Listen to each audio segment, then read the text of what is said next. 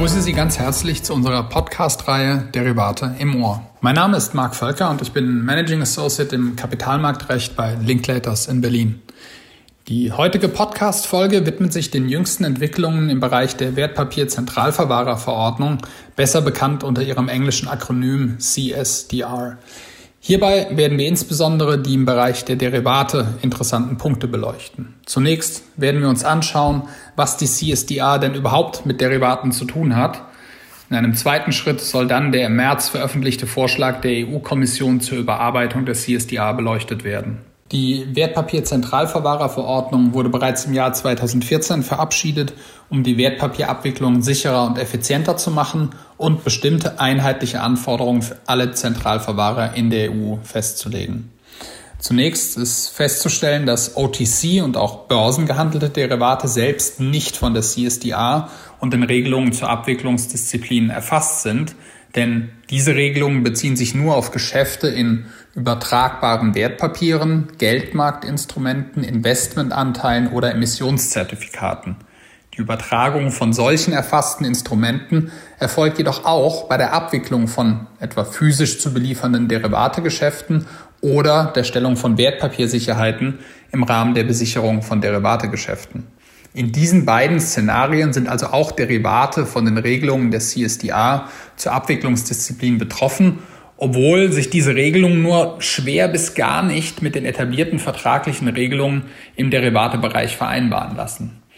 Daneben war das vielleicht nicht einmal die Intention des Verordnungsgebers, denn Hauptanwendungsbereich des CSDA sind sicherlich Kassageschäfte und Wertpapierfinanzierungstransaktionen wie Wertpapierdarlehen oder Wertpapierpensionsgeschäfte. Die Kernstücke der eben angesprochenen Regelungen zur Abwicklungsdisziplin, dem sogenannten Settlement Discipline Regime, sind die Vorschriften zu Geldbußen, auf Englisch Cash Penalties, und die Vorschriften zur Eindeckung, auf Englisch Mandatory Buy-in. Das Penalty Regime sieht vor, dass dem ausfallenden Teilnehmer für jeden Geschäftstag nach dem vorgesehenen Abwicklungstag, an dem ein Wertpapiergeschäft nicht gesettelt wird, eine Geldbuße auferlegt wird. Das Mandatory Buy-in-Regime sieht, vereinfacht dargestellt, vor, dass ein Buy-in, also eine Eindeckung, eingeleitet wird, falls das Geschäft nicht innerhalb von vier bzw. sieben Geschäftstagen nach dem Intended Settlement Date beliefert wurde. Kommt es zur Eindeckung und unterscheidet sich der Preis, der im Rahmen der Eindeckung fällig wird, vom ursprünglich vereinbarten Preis, ist die Preisdifferenz auszugleichen.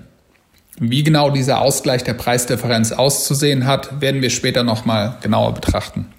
Scheitert eine Eindeckung, gegebenenfalls auch nach einer Verlängerung des Eindeckungszeitraums, wird eine Entschädigung, die sogenannte Cash Compensation, geschuldet. Es liegt nun auf der Hand, dass vor allem die Anwendung des Mandatory Buy-in im Rahmen von Sicherheitenstellungen und physisch zu beliefernden Derivaten große Probleme verursachen würde. Bei Sicherheitenstellungen kommt es dem Sicherungsnehmer ja gar nicht darauf an, ein bestimmtes Wertpapier zu erhalten. Die Lieferung anderer zulässiger Sicherheiten ist hier sicherlich vorzugswürdig. Erfolgt auch diese nicht, wird der Sicherungsnehmer bestrebt sein, den Rahmenvertrag und die Geschäfte darunter zu beenden. Ein Abwarten einer Lieferung eines bestimmten Wertpapieres im Wege des Buy-in ist hier nicht im Sinne des Sicherungsnehmers und würde seine Exposure gegenüber der Gegenpartei gegebenenfalls noch weiter erhöhen. Ein solches Vorgehen wäre auch mit den Besicherungspflichten unter EMIR unvereinbar. Ähnlich unvereinbar sind Mandatory Buy-in Regime und physisch zu beliefernde Derivate. Denn diese enthalten ja bereits detaillierte Vorschriften darüber, wie mit einer Nichtlieferung von erfassten Instrumenten umzugehen ist. Dort ist meistens entweder eine hilfsweise Barabwicklung oder nach erfolglosem Ablauf einer Nachfrist eine Beendigung des Geschäfts bzw. des Rahmenvertrags nebst aller Geschäfte vorgesehen. Diese Maßnahmen entsprechen auch gängiger Marktpraxis und gehören letztlich zu den wirtschaftlichen Grundlagen dieser Geschäftstypen. Neben diesen grundsätzlichen Problemen in Bezug auf Derivate enthalten die CSDA und die technischen Regulierungsstandards viele eher technische Unzulänglichkeiten, die auch bei Kassageschäften und Wertpapierfinanzierungstransaktionen zutage treten. Diese Themen und die mit Nachdruck vorgetragene Kritik von Marktorganisationen daran haben dazu geführt, dass der Startzeitpunkt für das Settlement Discipline Regime nicht nur zweimal verschoben wurde, sondern auf den letzten Metern auch noch so modifiziert wurde, dass am 1. Februar diesen Jahres nur das Penalty Regime in Kraft trat. Genau genommen musste die Nichtdurchsetzung der Regelungen zum Mandatory Buy-in über einen sogenannten No-Action-Letter der ESMA erreicht werden, da die ATS nicht mehr rechtzeitig angepasst werden konnte. Zeitnah nach der Entscheidung zu dieser Vorgehensweise hat die EU-Kommission nun am 16. März einen Vorschlag zur Überarbeitung des CSDR und insbesondere des Regimes zur Abwicklungsdisziplin vorgelegt. Die Problematik des Anwendungsbereichs, insbesondere in Bezug auf Derivate, wurde zwar nicht ausdrücklich aufgegriffen. Das Thema Mandatory Buy-in wurde aber durch die Aufnahme einer zweistufigen Vorgehensweise weitgehend entschärft. So soll es zukünftig nur noch dann eine Pflicht zum Mandatory Buy-in geben, wenn die Kommission feststellt, dass der Penalty-Mechanismus und andere Maßnahmen nicht ausreichen, um das Niveau an Settlement Fails zu senken.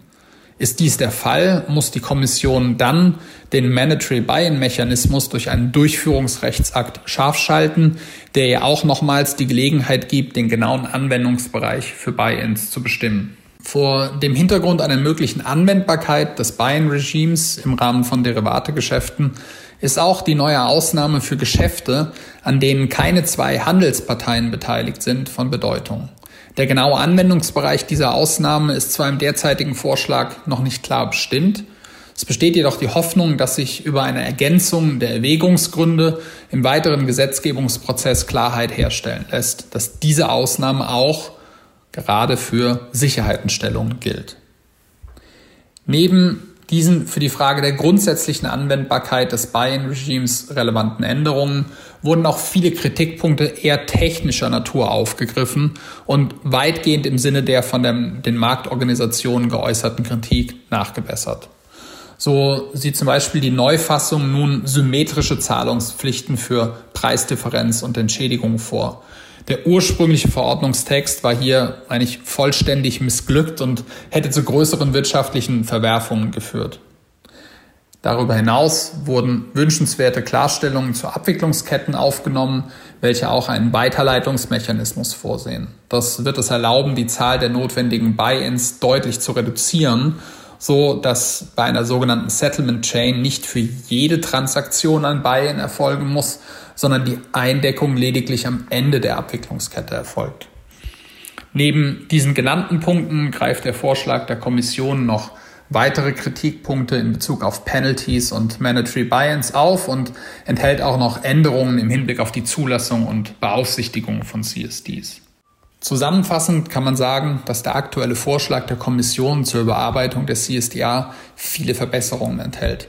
Bezüglich der Anwendbarkeit der Penalty- und Buy-in-Regelungen in Bezug auf Derivate besteht jedoch weiterhin Unsicherheit. Hier ist zu hoffen, dass der europäische Gesetzgeber die bisher vorgeschlagenen Verbesserungen entsprechend ergänzt. Das soll es für die heutige Folge unserer Podcast-Reihe gewesen sein. Ich hoffe, Sie fanden die Erläuterungen hilfreich, bleiben Sie uns gewogen und wie immer Derivate im Ohr.